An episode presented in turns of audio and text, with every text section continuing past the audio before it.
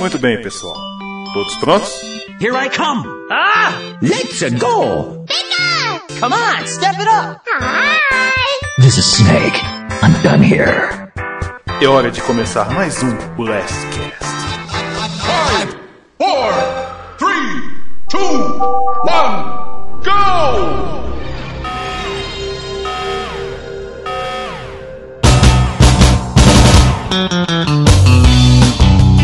Fala galera, aqui quem fala é Vargolino e estamos na oitava edição do Blastcast.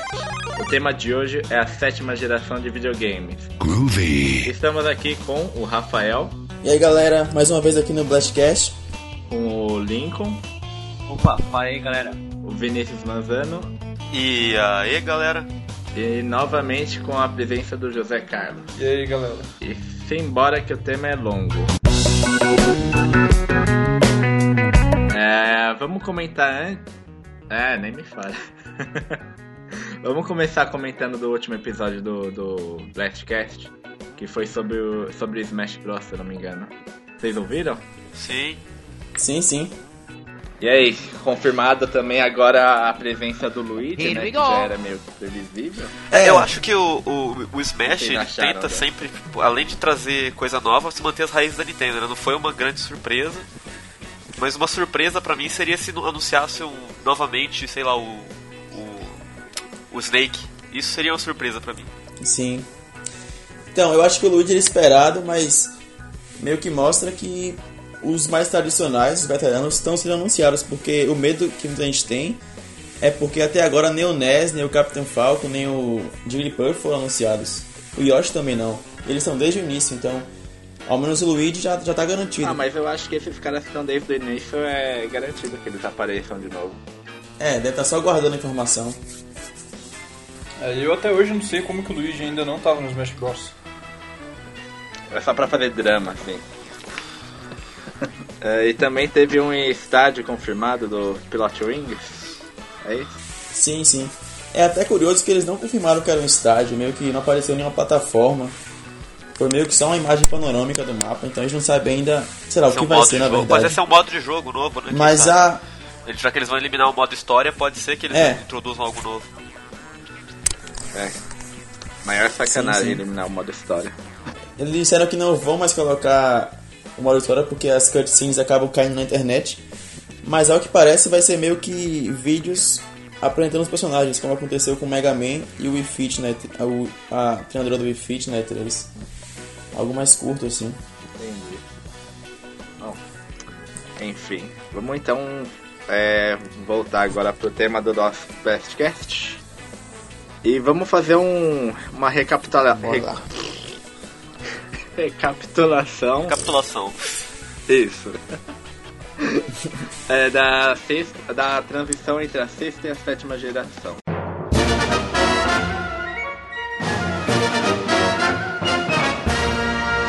Vocês se lembram da E3 da época quando anunciaram os consoles da sétima geração?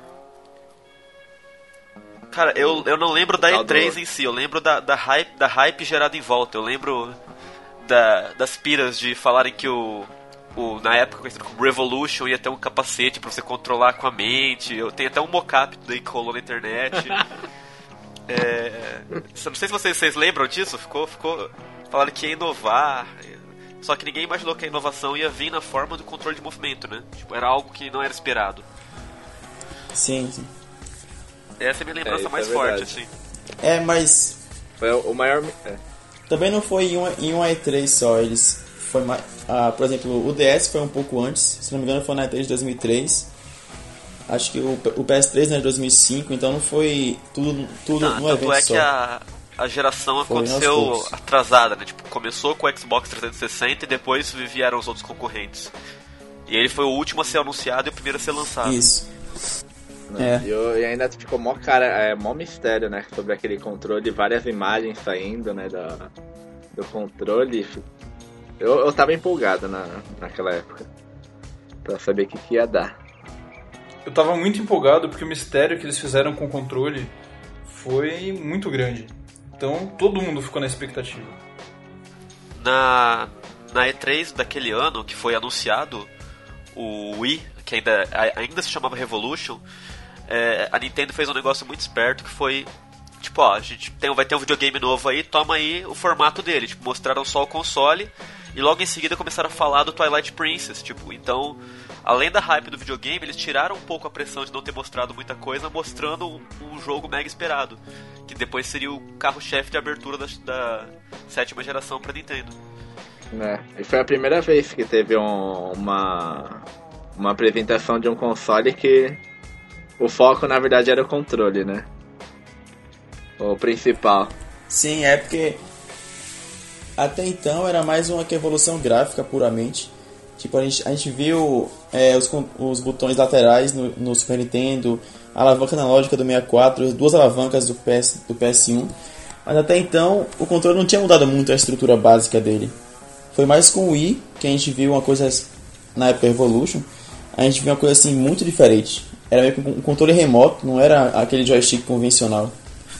É, gerou muita especulação de como ia funcionar. Teve uma propaganda inicial do, do, do Wii, depois de ele já ter sido anunciado, todo mundo já sabia que ia ser um controle de movimento, que mostrava uma pessoa empunhando dois Wiimote e tocando bateria, sabe? Foi uma coisa que nunca foi implementada, mas foi divulgada e gerou uma hype monstruosa em cima do console. Que acabou, querendo ou não, decepcionou um pouco, porque todo mundo esperava uma, uma interação um para um com ele, né? E acabou sendo para 10, se não me engano. Tipo, ele não acompanha exatamente o seu movimento até ter lançado o Motion Plus. Ele era aproximado. É, era pra ser Red Steel 2 e foi Red Steel 1, basicamente. É, então, é interessante notar que algo semelhante com o que a Nintendo fez com, com o Wii na última geração foi feito agora com a, pela Sony no, lança, no anúncio do PlayStation 4. É. O console foi a última coisa mostrada. Sim. Mas a geração, se eu, for, se eu pudesse definir a sétima geração em uma coisa, foi uma geração de, de promessa, uma geração meio que beta. Porque eles pegaram tudo que funcionou da, da sétima e estão transpondo para oitava, e o que não funcionou está sendo colocado em segundo plano. Tipo, pra Nintendo o controle de movimento funcionou, para as outras duas companhias não funcionou tão bem por causa do atraso de entrega. E o que eles estão mantendo é as funcionalidades online e o aspecto social dos jogos, que é algo que eles introduziram no final dessa geração e deu muito certo, sabe? Mas inclusive algumas ideias da sexta eles aprimoraram muito na sétima, como a jogatina online que a gente viu. O mais forte foi a, foi a Xbox Live do primeiro Xbox. Teve também o controle sem fio que começou no GameCube e, enfim, virou basicamente regra na sétima geração. Então algumas coisas meio que já vinham desde a sexta. O Twilight Princess também foi assim. Ele pegou esse momento de transição entre a sexta e a sétima e a integração entre o portátil e o console, né? O começou com o GBA no GameCube. Sim. Que ele tinha essa capacidade de você usar o, GBA como controle e, e tipo, entrou com tudo no, no, no, no, Play, no PSP, que também era possível fazer essa, essa conexão, e no DS. É, na verdade, essa conexão já existia desde a época do Super Nintendo. Não exatamente com o portátil, mas com seus jogos, com o acessório Super Game Boy que dava para jogar os jogos do Game Boy no Super Nintendo. No 64 teve o Game Nossa, Boy... esse, esse você desenterrou, hein, cara. É, no Game... No 64 é, tem o Transfer Pack, que dava para usar também, mas não para jogar. Apenas usar, se não me engano, acho que basicamente em Pokémon Stadium. Então já é uma funcionalidade é, antiga que vem sendo aprimorada cada vez mais. E no GameCube foi muito bom que dava para usar o console conectado como controle e na geração seguinte é, o portátil foi usado independentemente então acho que chegou ao ápice nessa geração é então o principal problema da, da sexta geração pelo menos aqui no Brasil é, foi tipo achar esses cabos de conectar um portátil para o GameCube porque eu nunca vi um. Sim, ficou mais fácil com o DS e o Wii, porque não tem fio. E tem, também tem a questão, da, a questão da globalização, né? Tipo, na, eu não sei vocês, mas na época da sexta geração eu não tinha muito acesso à informação relacionada a consoles em geral. Então, tipo, o que tinha pra mim era na locadora do tio Minoru eh, e só, sabe? É, eu assinava Ação Games na época e era onde eu recebia informação de jogos. A sétima já no início dela, na época da E3, 2005, 2006, já havia uma grande cobertura. A E3 já era transmitida online, é, havia grandes portais de notícias, então o pessoal teve muito mais contato com, com os jogos nessa época. Tipo, de modo a influenciar na internet o que estava acontecendo. Sim, comigo a sétima também foi a primeira que eu acompanhei do início ao fim, com tanta informação. Antes eu não via muito internet, só ficava mesmo lendo a revista. Mas na sétima, eu meio que vi todas as notícias, tudo que saía uh, em tempo real mesmo. Foi a primeira vez pra mim. Eu acho que isso fez muito bem pra, pra, pros videogames, esse, essa informação facilitada, porque acabou com. Acabou gerando duas coisas. Você não, não existe mais tantos jogos ruins, porque uma empresa se dedica a fazer um jogo com pelo menos uma qualidade mínima para ter visibilidade. Se um jogo for, tiver review péssimo em todos os portais que alguém acessar, ele não vai ser comprado. E criou é, as, as franquias, porque na quinta gera, na sexta geração quase não houve a criação de uma nova franquia, enquanto na sétima, não sei, pelo menos umas 12 franquias de peso foram criadas. E isso acho que se deve à capacidade de, de, de compartilhamento dessas informações, porque uma pessoa joga a franquia e começa a divulgar, a franquia cresce, a franquia tem um, um ponto de venda muito forte, como Bioshock, que tinha uma história sensacional, ou Uncharted, que reviveu o gênero de adventure perdido com a Lara Croft nos anos 2000. Também acho que foi uma necessidade de inovar e não ficar no mais do mesmo. Chegou a um ponto de que eles precisavam dar uma geral, uma, uma cara nova para toda, toda as suas séries. Então acho que foi um ponto crítico que eles se se viram na necessidade Sim. de criar novos franquias. E já que você falaram um pouco de portátil, essa geração também marcou a primeira vez em que os portáteis da Nintendo tiveram um concorrente de peso, que foi o PSP. E também foi a primeira vez que a Nintendo abandonou a marca do Game Boy para se focar em outra, em outra marca de portátil. Que eu acredito que muita gente viu assim meio confuso, porque o Game Boy era meio que sinônimo de portátil. E eles trocaram pelo DS e acabou que o DS superou o Game Boy de longe. Mas falando como um, agora como um estudante de, de design, que publicidade e tudo mais, eu acompanhei, tipo, eu fiz até um li sobre isso, por que a mudança de nome do Nintendo DS, pro, do Game Boy para Nintendo DS. É, o Game Boy era muito associado à, à infantilidade pelo nome Boy e pela identidade visual dele. A Nintendo percebeu que quem mais comprava jogos já nessa época já não era mais o, o adolescente, a criança, era o jovem adulto, aquele cara que começa a ter autonomia para poder comprar. E isso é uma coisa que aconteceu também na sétima geração, é a pessoa possuir vários consoles. Isso não, pelo menos no, no meu universo não acontecia antes. Alguém ter um PlayStation 2, o GameCube e o Xbox ou um Dreamcast, já que é para falar de coisa antiga.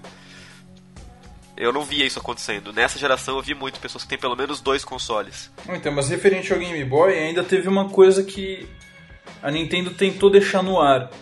Foi um negócio engraçado até. Depois de já lançado o DS, eles lançaram um novo Game Boy, que foi o Game Boy Micro. Então deixou no ar aquela possibilidade de que seguissem os dois, tanto o DS quanto o Game Boy em linhas em caminhos paralelos. É, inicialmente foi isso, eles apresentaram o DS como um terceiro pilar e não como algo que iria é, necessariamente acabar com o Game Boy. Eles meio que manteram ainda um caminho seguro caso o DS não não, sei lá, não vendesse bem, eles poderiam ainda manter o, o Game Boy. É porque o DS foi uma aposta, né? É, o pessoal foi, foi crescendo, né? E a que nem, é uma coisa assim que nem aconteceu no começo da sétima geração, foi que nem o, o Play 3, ele veio pra cá custando, eu, eu vi na Americanas, custando 7 mil reais. Aí você fala, pô, quem Nossa. é que vai comprar um, um, videogame de 7 mil reais, cara? Já no, nos Estados Unidos já tava meio caro, né? Tava... Dava pra comprar um carro. É, então. Era muito absurdo. Não, que, mas quem vai comprar um videogame? Agora, agora eu vou, eu vou ser polêmico, eu vou ser o cara polêmico do podcast. Quem vai comprar um videogame por 7 mil reais que não tinha jogos? O PlayStation 3 no lançamento dele não tinha jogos. É, é os, son, os, sonistas não gostam de ouvir isso, mas é verdade. Eles lançaram com um line-up péssimo o PlayStation 3. Diferentemente do Xbox e do Wii que chegaram dando pé na porta, tapa na cara com Zelda e Halo, tipo, no lançamento do console. Se eu não me engano, no Xbox também teve Gears of War, que foi o lançamento de uma nova franquia que a é. galera pirou quando lançou. Mas o PS3 não só era caro pra gente, mas nos Estados Unidos ele também era muito caro. Ele foi anunciado por 599 dólares, 600 dólares praticamente. Era muito caro, até pra para o pessoal de lá. Eles tiveram que fazer várias quedas de preço até que ele se popularizasse mesmo. É, corrija-me se eu estiver errado, mas se eu não me engano, o Wii foi lançado a 250, 300 dólares, não foi? Foi algo, foi, foi algo nessa faixa. Então, e outro ponto também é que a Sony vendeu ele com prejuízo por muito tempo. Então, talvez essa escolha por um, supercomputador não tenha sido tão inteligente assim, porque a Nintendo com um hardware supostamente ultrapassado vendeu muito mais. Mas é, é, a Nintendo ela se apoiou nos pilares que funcionam. Ela, ela se apoiou na, ela vendeu muito mais porque ela vendeu para quem para quem já sabia que ia comprar, porque a Nintendo desesperada é a melhor Nintendo. O GameCube não foi um, um grande sucesso para Nintendo, e ela tava na, naquela coisa, tipo, ou ela acertava na sétima geração ou ela caía fora da oitava, sabe? O Wii foi uma aposta que deu certo em cima das franquias dela. Mas mais do que as franquias dela, eu acho que ela apostou muito no público que não, não conhecia videogame. Então foi uma sacada muito perigosa. Eu acredito que ninguém esperava que fosse dar certo naquela época.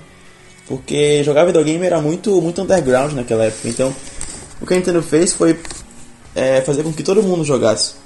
E uma coisa que acabou meio que se virando contra ela, porque hoje a gente tem videogame em qualquer celular. Que acaba competindo com, com o mercado dela. Mas na época, foi o que salvou ela. É, mas também dá pra ver que foi uma decisão tão bem acertada que tanto a Sony quanto a Microsoft seguiram.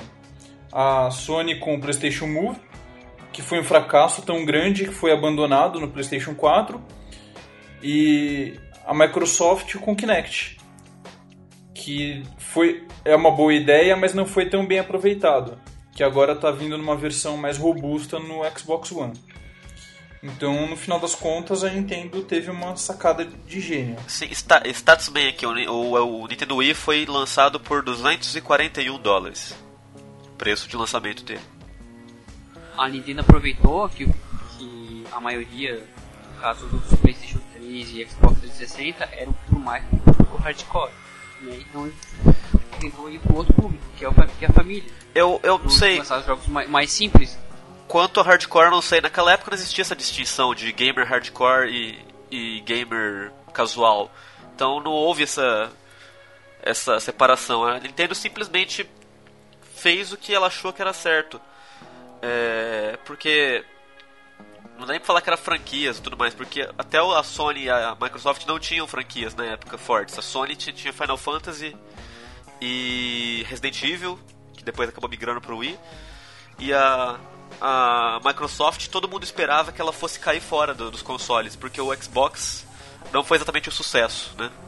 O primeiro Sim. Xbox. Mas ainda foi maior que o GameCube. Ah, não sei, eu conheço mais gente que teve GameCube do que gente que teve Xbox. Ele era caro, né? Mas enfim, não é, não é a sexta geração ao foco.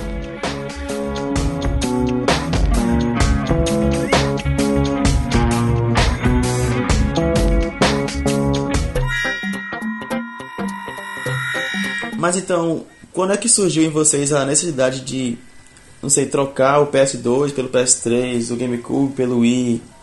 Quando foi? agora a história triste, música eh, triste. Eu só fui ter o, o Wii em 2009. Tipo, em 2009 quando eu comecei a trabalhar. Até, até lá eu, tinha, eu tive um Super Nintendo e um 64, sabe? Eu jogava na casa de amigos e tudo mais. Mas a minha necessidade foi quando eu falei, pô, já tem jogos suficientes que eu curto, vou, vou comprar, sabe? Eu não, eu não pulei de cabeça na, na sétima geração, eu comprei quando eu me interessei pelo line-up dela, quando já tinha uma, já estava estabelecido e já tinha jogos de sucesso. É, comigo também foi assim, só, só comprei em 2009 também, o Wii, que na verdade foi até bom, porque eu já comprei ele com Zelda, com Mario Galaxy, Metroid Prime, Brawl também. Então foi um momento muito bom do Wii, já tinha coisa muito boa para você jogar, mesmo, mesmo não sendo casual. E posteriormente, só em 2012, é que eu fui comprar um PS3 também gostei muito. Sanou muitas das coisas que o Wii não tinha. É. Eu comprei o meu Wii no... Acabei pegando ele no lançamento, eu já trabalhava, né? Eu não vou querer falar de idade agora. Mas aí que nem eu fiquei com o meu Wii, acho que eu fiquei ele com uns dois, três anos. E tipo, eu não via a necessidade de ter um, um outro console da, gera, da mesma geração. Porque na época, antigamente, você não. Ou você, tinha um GameCube, ou você tinha um Play 2, ou você tinha um Xbox. Não, não tinha necessidade de ter, tipo, dois consoles. Depois que meu irmão acabou comprando o Xbox, aí eu comecei a ver que, tipo, tinha muito jogo que eu nunca ia jogar se eu tivesse só o Wii. E comecei a ver a necessidade de ter, a necessidade entre aspas, né, de ter dois consoles da mesma geração. É, eu não, eu não sei se é válido discutir isso aqui, mas enfim, eu nunca achei válido ter dois consoles, porque eu sou um PC gamer, sempre fui, sempre serei, sabe? PC Master Race. Então eu comprei o Wii por causa das exclusivas, e as exclusivas dos consoles nunca me chamaram muita atenção ou tinham equivalentes no PC, sabe? É... E quando não tinha equivalentes, algumas vezes era portado. Por exemplo, Halo 1, eu achei que. Eu sempre fiquei esperando sair Halo 2 e 3 pra PC, mas eu não consegui. Então eu consegui um Xbox só pra jogar Halo 2 e 3. E você, Zé? Então, eu vi a necessidade de ir pra próxima geração quando eu vi a, o vídeo do Zelda do Twilight Princess que o Link tava pescando. claro, por que não? Por que não? Quando eu vi aquele, aquele tipo de interação que não existia, não era nem imaginada até então, sabe, você arremessando um anzol, fazendo o movimento que você faz com a vara com o controle e puxando, recolhendo a isca ou o peixe com o nunchuck, cara, foi naquele momento eu falei, eu preciso desse console apesar de ter inúmeros jogos do, do GameCube que eu poderia aproveitar, é, aquele momento eu falei, eu preciso do Wii. Demorou absurdamente para eu ter meu próprio Wii. Eu comprei apenas esse ano, ainda nem consegui tirar da caixa, mas eu joguei. Nossa, que triste, que história. Muito triste. triste. História é triste. Motivos cara. alheios à minha vontade, mas eu tive a oportunidade de jogar inúmeras vezes tanto o Wii quanto o Xbox 360 quanto o PlayStation 3. Mas a minha necessidade de entrar na, nessa geração foi por causa do Wii. Não foi por causa do PlayStation 3 nem por causa do Xbox 360. Agora, eu só compraria mais um.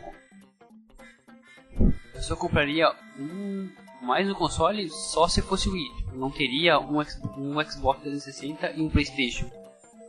Não, é, não, não faz sentido nenhum, assim, por causa de um ou dois exclusivos, ter os dois. No caso, teria o PlayStation 3 e o Wii, que tem mais tem uma diferenciação maior, assim, entre os jogos. É, eu também não comprei o Xbox porque no PS3 eu consigo tudo que tem de bom no Xbox, porque os exclusivos não, não me interessam muito. E tem os exclusivos do PS3, que mesmo que não serão tão expressivos quanto os da Nintendo, mas já tem uma, uma relevância. Um Shattered, The Last of Us. É que assim, não é que os da Nintendo são mais relevantes. A Nintendo é exclusivos. É. Ponto. Quem, não, não dá para discutir isso. É, se a Nintendo um dia vender as franquias dela, para tipo, os direitos para alguma outra empresa, vai ser um movimento muito perigoso e vai provavelmente significar a, a saída dela da do, do indústria de jogos produzindo hardware, sabe? Eles vão virar a SEGA. Eu diria que é impossível. A Nintendo tem 40 bilhões de dólares em caixa. Eles podem, eles podem apanhar nessa geração e na próxima, que eles vão ter dinheiro. Não, não tô falando que eles não vão ter dinheiro, cara, mas tipo. É, seria arriscado eles fazerem algo como isso, sabe? Como permitir que o Zelda seja lançado para um futuro PlayStation 5, por exemplo. Não, eles, eles perderiam muito com isso. É, então, mas eu acho que essa possibilidade só existe pro PlayStation 7. Caraca, tá pensando longe, né? E, é que... e olhe lá, porque com o dinheiro que a Nintendo tem em caixa, com o fluxo que está entrando pelo menos por conta do 3DS, para acontecer dela precisar se desfazer de alguma franquia dela, cara, vai levar muito tempo. Pensando, claro, num cenário apocalíptico. Porque se até hoje a Nintendo tá aí, eu acho muito difícil ela acabar. O que eu quis levantar com isso é que, é que a Nintendo. A Nintendo é Zelda, a Nintendo é Mario, a Nintendo é Metroid, isso tipo, sempre vai ser, sabe? Tipo, então dá pra quase considerar ela como um competidor à parte com qualquer geração. Porque quem é fã de Zelda, quem é fã de Metroid, vai comprar o, o Nintendo. Enquanto quem é fã de. sei lá, Uncharted pode não se sentir inclinado a comprar um PS4 se o Xbox One tiver coisas diferentes, sabe? Mesma coisa na geração atual. Tipo, quem tem um. Pô, tem duas franquias muito boas nos dois, tipo, no Xbox e no PlayStation 3. Então é mais uma questão de decidir na hora do que tipo, já ter aquela fidelidade. Eles não têm essa fidelidade que a Nintendo tem. Por isso que eles são competidores tão ferrenhos entre si. Tipo. Mas, assim, falando da transição, bem especificamente, cara, o jogo que realmente me fez comprar um videogame da sétima foi o Mario Galaxy. Eu lembro que quando eu joguei na casa de um amigo meu, eu voltei pra casa e meio que deitei na cama e tipo, imaginei jogando assim, fechei os olhos e fiquei imaginando se como, se, como se eu estivesse jogando. Foi muito surreal aquilo. Aí eu, realmente não consegui, tive que comprar o Wii. É, eu comprei o Wii porque era Nintendo, cara. Eu sou fanboy da Nintendo mesmo. Eu admito isso com orgulho. Mas é, replicando o que quem acompanha a E3 esse ano viu todo mundo falando, é, não existe um momento melhor para ser um, um, gamer, tipo de console ou de PC. Porque as opções estão aí, são muitas, e não tá com cara de que vai parar, sabe? Então, as produtoras que começam como independentes ou com jogo meio desconhecido estão crescendo. A Naughty Dog, que fez o Last of Us, que fez Uncharted. É, jogos indie. É, é, é um momento excelente para ser um gamer e é um momento excelente para começar a acompanhar as gerações caso você não acompanhe, sabe? Então venha ler nos portais do PlayStation, do PlayStation Blast, Xbox Blast e Game Blast.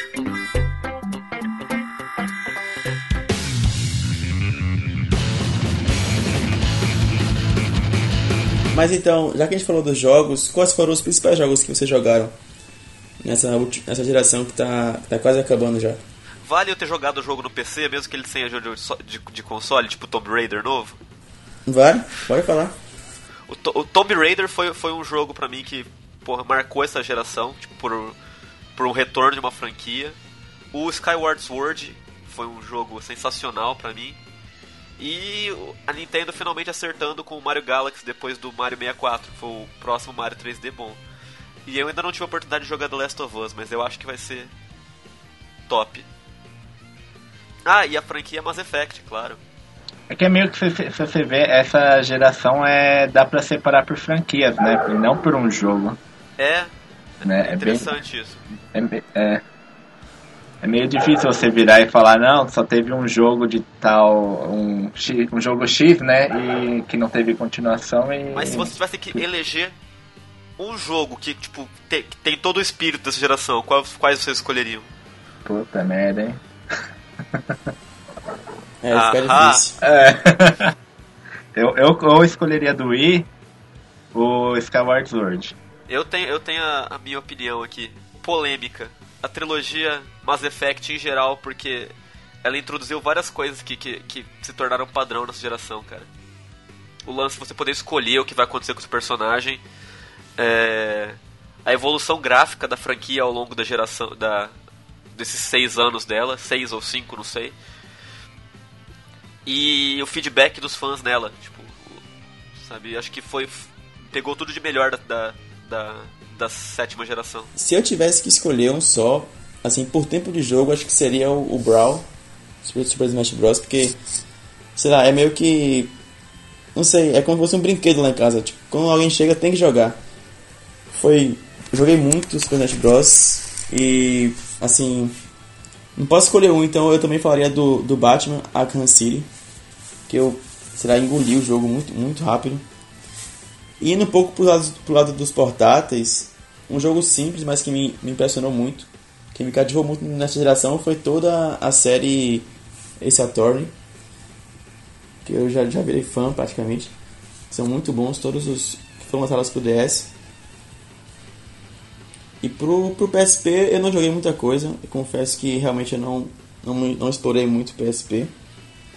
Mas em questão de portátil eu fiquei, fiquei muito pegado ao DS. É, eu, eu não tive um portátil é, específico na geração. Eu tive um celular, sabe? Então, foi outro boom dessa geração que foi um smartphone, ter um smartphone com com possibilidade de jogar N jogos enquanto estou na fila do banco, sabe? Porque eu, eu já tive na geração, eu tive um DS, mas eu acabava esquecendo ele em casa, ele nem sempre estava comigo, sabe? Eu tenho essa essa coisa com consoles portáteis. Eu não, não compro porque eu sei que eu vou, uma hora ou outra eu vou parar de jogar. Então, dois jogos que representam um espírito de, de inovação que essa geração trouxe. Primeiro foi o, o Zelda Twilight Princess. É, não que ele tenha sido o melhor jogo da geração, mas ele trouxe logo no começo o espírito de inovação que a geração trazia, pelo menos por parte da Nintendo. Ele trouxe muitos conceitos que foram aplicados ao longo da geração, tanto pela Nintendo como pelas outras, é, logo na estreia. Então acho que isso foi um grande diferencial. Fora esse jogo, eu acho que Uncharted trouxe uma inovação não no sentido da jogabilidade, mas da história, dos gráficos. Foi um jogo espetacular. Começo de uma franquia e que, meu, o jogo é muito bom. Ele não inovou na jogabilidade nem nada, mas o jogo é muito bom. Na questão da história, o que o que está acontecendo agora, a tendência é os jogos tipo, se tornarem cada vez mais cinematográficos. Esqueça Heavy Rain, eu achei horrível aquele jogo. Mas o jogo pegar, pegar e ter uma uma relação emocional com a pessoa. Pega The Last of Us, pega Gears of War. Tem uma cena que eu não vou dar spoiler, mas você vai chorar nessa cena. O jogo cria uma relação emocional com o jogador que não existia antes. O, o modo como se conta as histórias mudou na, na sétima geração. Heavy Rain foi, o, foi uma tentativa de algo diferente, sabe? Nessa geração. Foi um experimento. para mim foi isso que foi Heavy Rain. Então, eu tava meio cético, cara, quanto à questão dos jogos cinematográficos porque muitos deles são só cutscenes, você quase não joga. Mas eu acho que o equilíbrio entre jogabilidade e a parte cinematográfica, para mim, ficou bem equilibrado mesmo. Foi no Uncharted. Ali é que eu vi que realmente dava para ser uma coisa assim. Os jogos não precisavam ser como o Mario, que é só pega e jogue. Pra mim, o Uncharted foi, foi meio que. Foi esse aval, assim, de, de que dá para fazer algo daquele tipo. A maioria das pessoas que eu conheço, Rafael, quando até eu, eu incluso, quando jogou Uncharted pela primeira, primeira meia hora, pensou, caramba, isso daria um filme excelente, é. Foi, foi, foi o meu pensamento depois de desligar o console pela primeira jogatina dele. Sim. Seria melhor que o, o quarto Indiana Jones até. Ah, sem dúvida. E foi a mesma coisa com o Tomb Raider recente, que, que bebeu da escolinha de Uncharted pra fazer um jogo novo pra grande aventureira. E vão me crucificar por isso também. O que se tornou uma tendência com essa geração de, de contar histórias, é que se o jogo não me prende no começo, eu, eu fico meio de saco cheio dele e demoro pra zerar. Eu, putz, a história não tá me prendendo, eu não tenho curiosidade pra zerar. Com. Antigamente não, antigamente você sentava para jogar. É... Super Mario, qualquer coisa, outra coisa, você jogava até você, você ficar com o dedo doendo, sabe? Ou até você cansar e tomar, comer o bolinho com sua avó. Hoje em dia você joga porque você quer ver o que vai acontecer, sabe? Pelo menos eu sou assim. Você quer ver, putz, que arma que eu vou liberar? Ou o que vai acontecer com o personagem? É... Ou eu quero mostrar para meus amigos que eu zerei antes que ele. E isso já veio na forma dos achievements, né? Que é outra coisa introduzida nessa geração. Eu acho que esse aspecto também social dos jogos é uma coisa muito forte da sétima geração. Você poder mostrar para seus amigos, olha só, eu platinei esse jogo, eu tenho os achievements que você não tem.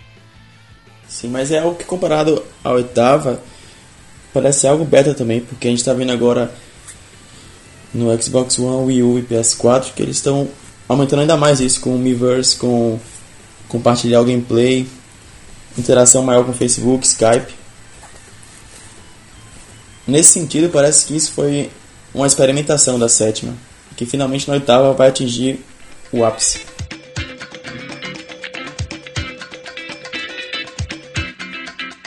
Outra coisa que rolou na, na sétima foi os jogos anuais, né? Já vinha acontecendo com os FIFAs da vida, mas agora se tornou comum em outras séries. Assassin's Creed é mais exemplo. Creed, Battlefield é, também, Call, Call of Duty. Duty. É. E também a gente viu muito, muito reboot das séries. O é, Lara Croft, como vocês falaram, é um bom exemplo. A gente teve até um das sketches relacionado a isso, então vai ser meio que assunto repetitivo. Mas teve muita coisa que voltou assim depois de um tempo o Rayman, New Super Mario Bros. Muito esse, essa nostalgia. Eles souberam lucrar em cima disso. É, então, mas não necessariamente foram ruins esses reboots que não, fizeram. Não, claro que não. Mas foram diferentes, eles souberam se adaptar ao presente, que é o que tá rolando agora. E ao a... novo público, eles fizeram uma ambientação pros dias de hoje. Sim. Exatamente. Não só pensando na jogabilidade, mas pensando também na história. Que em gerações anteriores não era tão importante, mas hoje já é muito importante nos jogos. É, acho que o que possibilitou a história foi a inovação. Antes era. Vou pegar Tomb Raider como exemplo de novo, era ir ponto A ao ponto B na fase. Hoje em dia você também é o ponto A ao ponto B, só que você está no mundo aberto, você está podendo fazer qualquer coisa, você pode escolher que arma você quer usar, você pode escolher como você quer passar. Acho que o poder de escolha é, é algo muito importante. Eu percebo isso quando eu, eu acabei lendo uma matéria sobre o Dragon Age Inquisition que vai sair, né, o 3. E cara, ele fala assim, né? Tipo, você tem a história principal, né? E você tem as side quests que você vai ter que descobrir pelo mundo. Você não vai ter alguma coisa indicando que tá lá. Então você vai andando, você libera uma side quest, faz ela, você vai conseguindo pontos para avançar na história principal. Então, tipo, ele é ele é gigante, não tem. Não é, não é mais tipo o, o desenvolvedor que define o que você tem que fazer, você que escolhe o que você tem que fazer. É algo que, querendo ou não, eles pegaram dos RPGs e colocaram agora em todos os gêneros praticamente. É uma coisa mais pessoal. É, isso, isso a gente já pode falar agora também do das séries assim que apareceram e das séries que sumiram, né, do, dessa geração. Que nem já, já falaram aqui mil vezes do, do Tomb Raider, né? Que voltou aí. Que foi um jogo é, repetitivo. Mas falando assim em uma que sumiu, eu diria que Mega Man é facilmente o maior exemplo. Half-Life, tá... cadê Half-Life 3? é, mas Mega Man é. Pô, todo mundo pede sempre um novo Mega Man e a Capcom parece que, sei lá, não gosta. Não gosta de Mega Man. Mas, cara, isso daria um cast só dele, Mega Man. A, a história dele não. Só, só, tem um momento da história de Mega Man, do, da cronologia, que permite novos jogos. E eu acho que a Capcom tem medo de explorar esse momento e fazer cagada, sabe? Que é um momento muito importante da, da, do, do mitos de Mega Man. na verdade, a Capcom tá muito ocupada fazendo Street Fighter, por isso que eles não fazem Mega Man. Mas falando em novas séries, eu acho que foi o momento em que, em que a Sony finalmente conseguiu uma lineup de exclusivos realmente poderosa. Não tanto quanto a Nintendo, mas poderosa. A gente teve Uncharted, Little Big Planet também, Infamous. É, o God of War coisa... surgiu no, no finzinho é, da sexta, né? O God of War também. Então cada vez mais a Sony vai, vai se tornando mais exclusiva, mas ainda mantendo o apelo das third parties, algo que falta no Wii. E a, e a Sony teve uma grande perda nessa geração, que foi a, a perda de exclusividade do, do Final Fantasy, né? É, e do Monster Hunter também. Também. Agora, falando, não sei se conta como uma franquia, porque surgiu lá no PS2, o Kingdom Hearts também tá muito forte pra Sony. Agora vai sair o. O 3, né?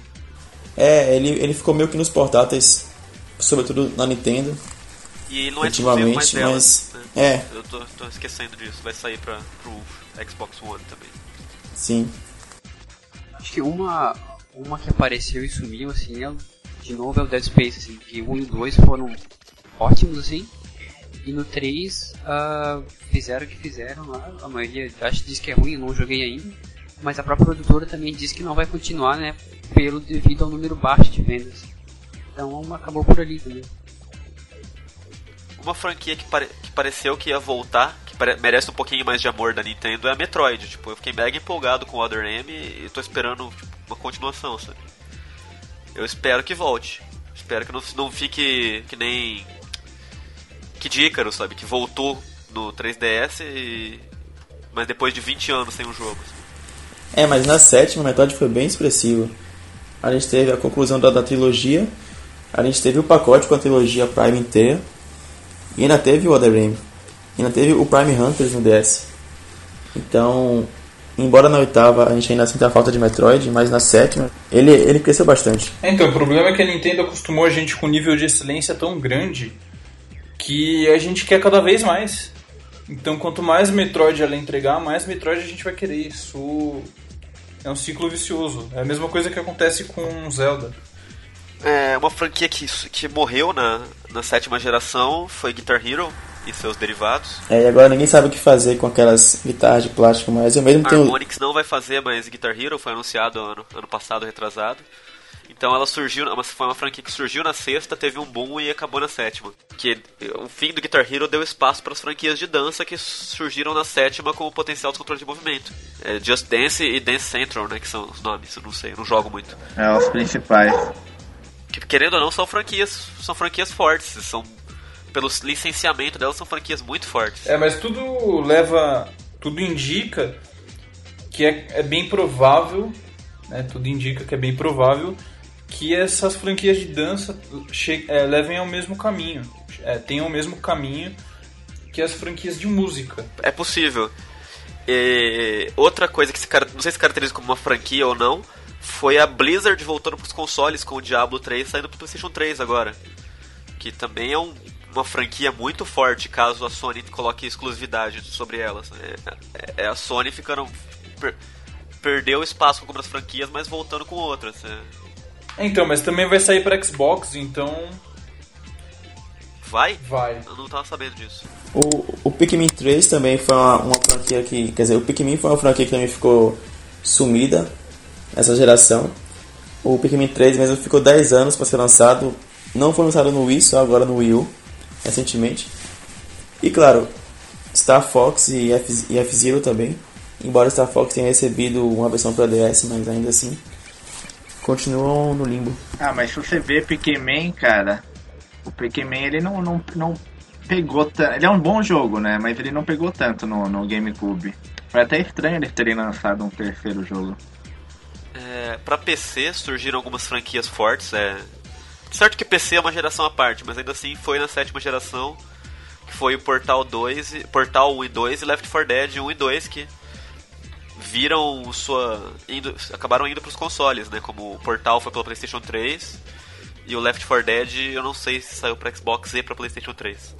O, o Portal 2, é, Portal saiu pra Xbox também. Então, tipo, são franquias que surgiram no, no PC, mas acabaram fazendo sua transição para consoles de uma maneira muito forte, muito expressiva.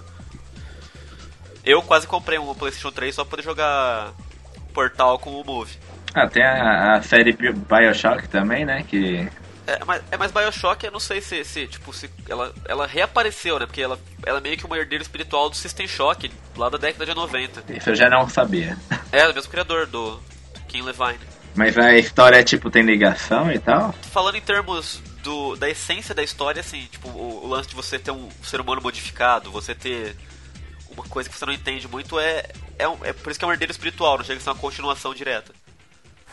Teve também o Professor Layton, que nasceu no DS e, e foi anunciado que não vai ter mais nenhum jogo dele, com ele como protagonista, mas ainda assim marcou bastante os portáteis nessa geração. É, é, Devil May Cry teve um, um, um retorno também dessa geração. É, que tá aí re- É, o 4. tá aí um, um retorno polêmico, né? É que não, mas eu não tô falando do, do recente, tô falando do, do 4 mesmo. Porque ninguém esperava, de- depois do fim do 3, que foi um prelúdio, tipo, tu não achou que a história tinha se fechado ali. Aí eles lançaram uma continuação pro Devil May Cry 2. Ah, é. Teve o, na, na sétima Trilogia geração, maluca. teve também o, o Assassin's Creed, né? Que eu acho que foi a. Pra mim, foi a, a principal série, assim, da, da geração, assim, você vê no geral, de, de, de séries. Que meio que substituiu o Prince of Persia, sendo os dois da Ubisoft. É. E teve uma franquia que não é franquia surgindo na sétima também, que foi Mirror's Edge, né? Tipo, ninguém sabia se ia ter uma continuação ou não. E acabou que vai ser uma continuação pra oitava geração. Eu tô, simple, eu tô simplesmente olhando. Pra falar sobre os jogos, eu tô simplesmente olhando minha livraria na Steam aqui pra falar. Vendo qual que surgiu nessa geração ou não. Teve, ah, outra franquia da sétima geração, que não tá escrita na nossa pauta. Borderlands, que aparentemente veio pra ficar. É uma mistura de FPS com RPG. E Adventure também. Fear é outra franquia surgida na sétima geração que veio pra ficar. Não sei se conta como um retorno ou não, mas Tom Clancy Splinter Cell Conviction, tipo, ninguém esperava uma continuação do, do Double Agent ou esperavam? Não lembro das notícias da época. Eu sei que quando foi anunciado foi uma, uma sensação, né, 3. Eu- eu- É que eu lembro que teve uma notícia falando que não ia ter mais. Então quase pode ser considerado um retorno da, da, da franquia. É, foi, tipo. Bem diferente das outras. teve muita coisa boa nesse sentido, mas em questão de decepção, o que é que vocês realmente não gostaram dessa geração? Kinect. Não, Vita, Vita Ah, oitava. mas aí já é da né? oitava. Tá, então vai ser o PS Move.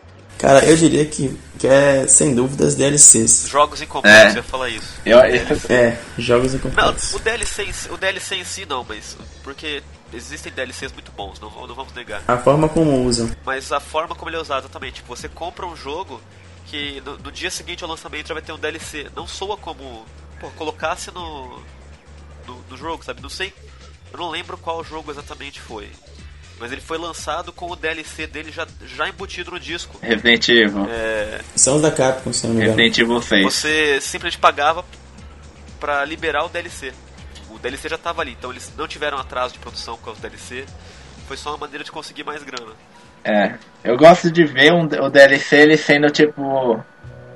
O DLC ele sendo tipo uma, uma história à parte que ele não conseguiu encaixar na história principal do jogo. É, é um DLC relevante. Eu, eu acho que isso faz diferença. Tipo, no, no Borderlands, tipo, você tem altas missões adicionais, personagens novos. É, mas não simplesmente uma- um caça-níquel maldito. É, no Batman também é assim. Eu esperei pra comprar a versão jogo do ano por causa disso. Acho que a gente pode então afirmar que DLC foi o câncer desse, desse ano, dessa geração. Foi o que matou ela. É, certamente. Certamente foi. Atrapalhou e muito. Mas o Kinect também. Cara, mas eu acho que, acho que o Kinect e o Move não podem ser considerados de- decepções. Que, tipo, que nem eu falei lá no começo do, do podcast, essa foi uma geração de teste. A Sony e a Microsoft testaram se isso ia dar certo, sabe? Tipo, então, tanto é que eles aprimoraram ou removeram completamente agora. Tipo, então, não sei. Mas não deixa de ser uma decepção, porque a... se fosse assim, deixasse em teste até a próxima geração e lançasse algo Ah, bom. mas não foi. O Mas, Kinect. O Kinect não teve um jogo que justificasse sua compra. mas Nenhum exatamente. Jogo... Não, eu- esse jogo aqui com Kinect é. É o bicho. Ô, José, E o PlayStation Move, cara, nem Sony quis. Não é que nem o DLC. O DLC ele foi empurrado por cima gente. Se a gente quiser jogar um jogo completo, a gente tem que comprar o DLC. O Move e o Kinect, tipo, a gente comprava se a gente queria, sabe? Tipo, É, eu acho que isso também faz uma diferença. eu acho que a decepção do, do, do Kinect, por exemplo, não foi nem por, por ele. Eu, eu achei a ideia do Kinect bacana, mas falta o jogo pra ele. Exato, é uma boa ideia, mas que não foi bem aproveitada.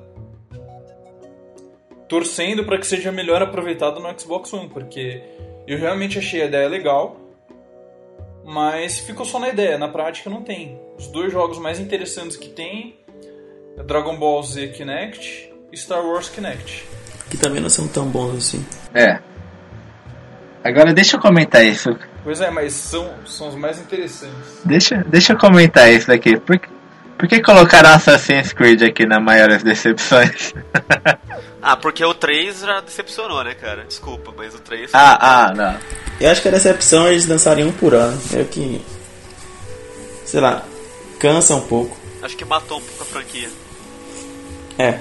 Ah, eu acho que é que nem. Cansa é, muito. Eu, eu, Agora a gente não, fica, não tem nem mais aquela. Pô, quando será que sai o próximo Assassin's Creed? O ano que vem. é, mano. Não tem mais aquela dúvida. Ou Ah, vaza outro, na verdade. sai outro. Mas acho que de, de, de decepção é isso. Tirando a polêmica do Assassin's Creed, aí a decepção mesmo foi o DLC e os controles de movimento feio, né? Geral.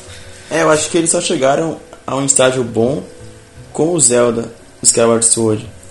Que a gente vê bem a diferença entre o Skyward Sword e o Twilight Princess, porque não é meramente balançar o controle, você vê que o jogo inteiro foi arquitetado para os controles de movimento. É, exato. Eu acho que o melhor uso de controles de movimento e de voz do do Kinect, o Move eu tô ignorando completamente, tá? Foi no no Mass Effect 3, em que você pode dar ordens pro seu esquadrão através de movimentos da sua mão ou de voz, sabe? Foi, pra mim ali foi como deveria ter sido feito. Um que eu tinha visto lá que era interessante, mas eu não- nunca vi funcionar, era um aplicativo lá que você baixava pra jogar no Skyrim, que você dava os gritos lá do dragão por voz também. Aí você ficava gritando fosse rodar lá, sei lá. Aí você dava o grito lá. Ia ser meio bizarro, né?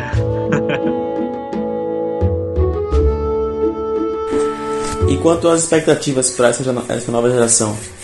A gente falou do que a gente não gostou, falou do que ainda, ainda não tá bom.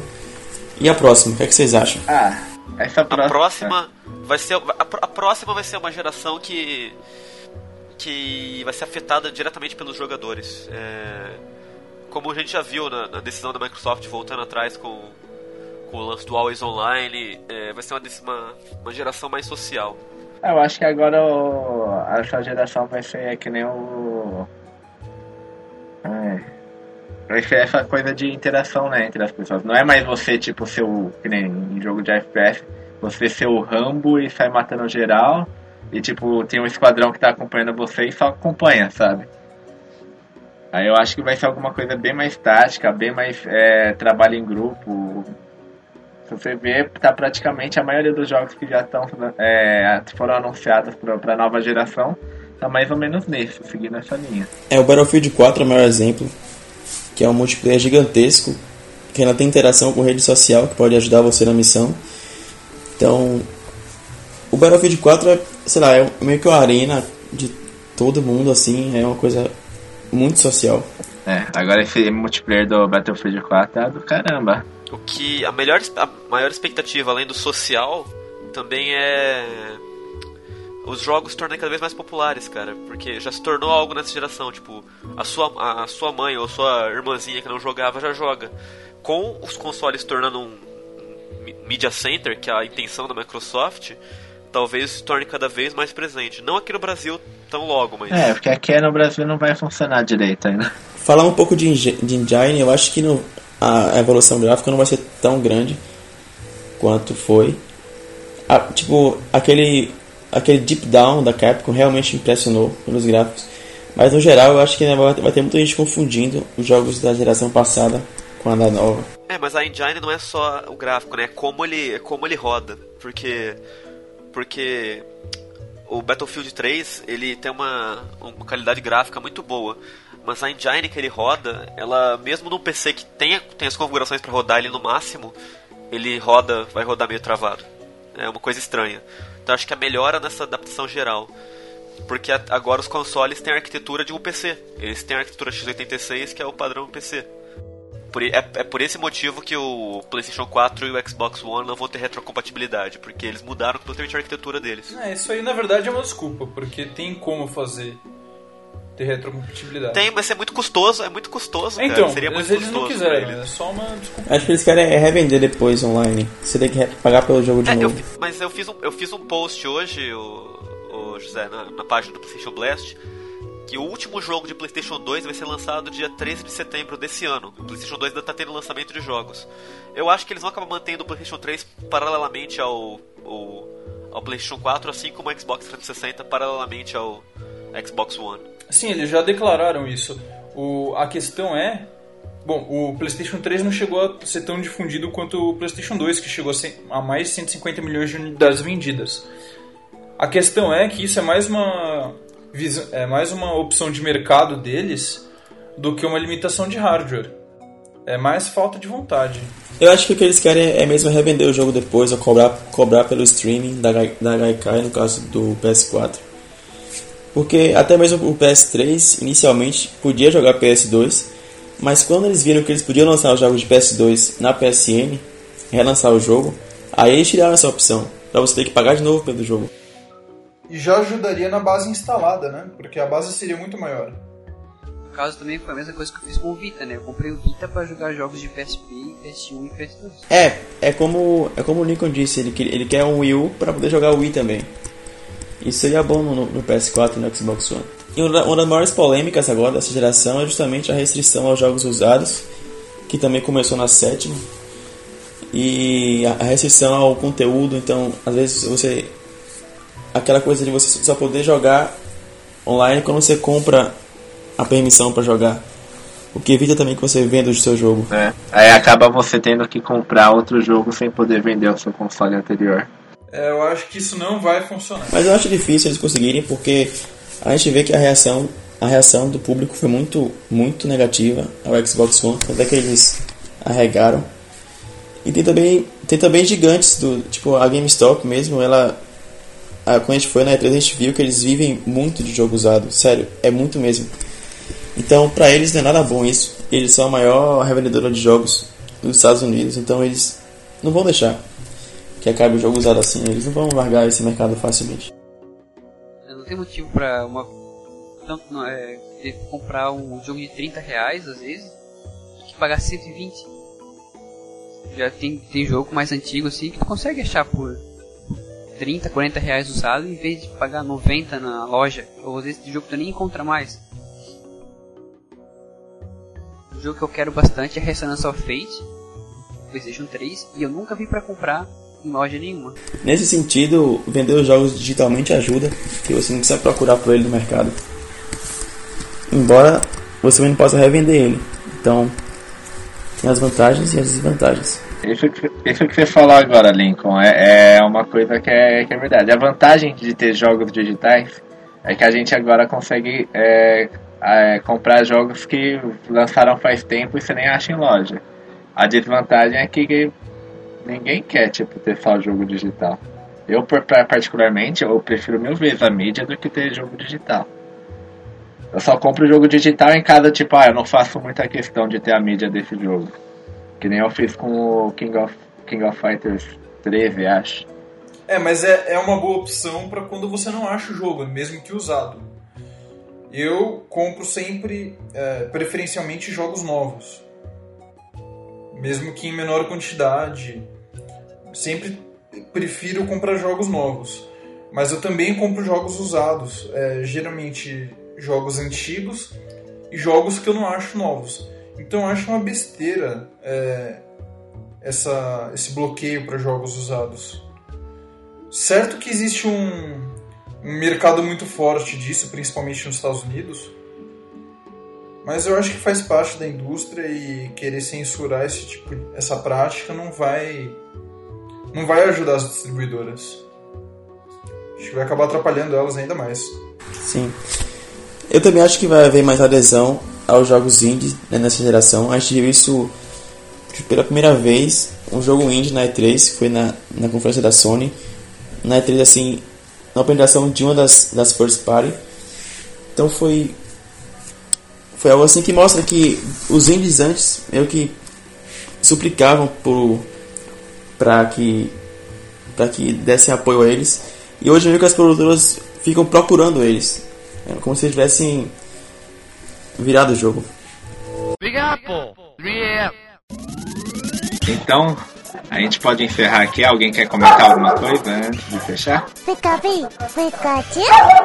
Autobots, transform. Excellent. It's me, Mario. Get over here. É uma lágrima aqui agora. Bom, mas é, é isso, galera. Vamos fechar então esse Blastcast. Eu estou muito feliz com a presença de todos vocês. Infelizmente, o Vinícius teve que sair no meio da conversa. E eu sou o Vargolina e a gente vai se despedindo aqui. Um Falou, galera. Até a próxima. Falou!